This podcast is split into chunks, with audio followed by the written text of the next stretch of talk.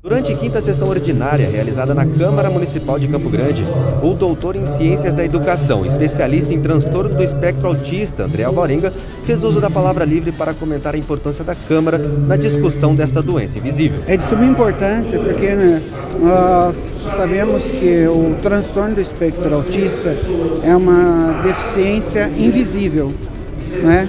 não é algo visível. Então, todos os projetos que estão tramitando aqui na Câmara, que beneficiam a pessoa com autismo e, a, e seus familiares, são de suma importância para essas famílias e também para a conscientização de toda a sociedade campograndense.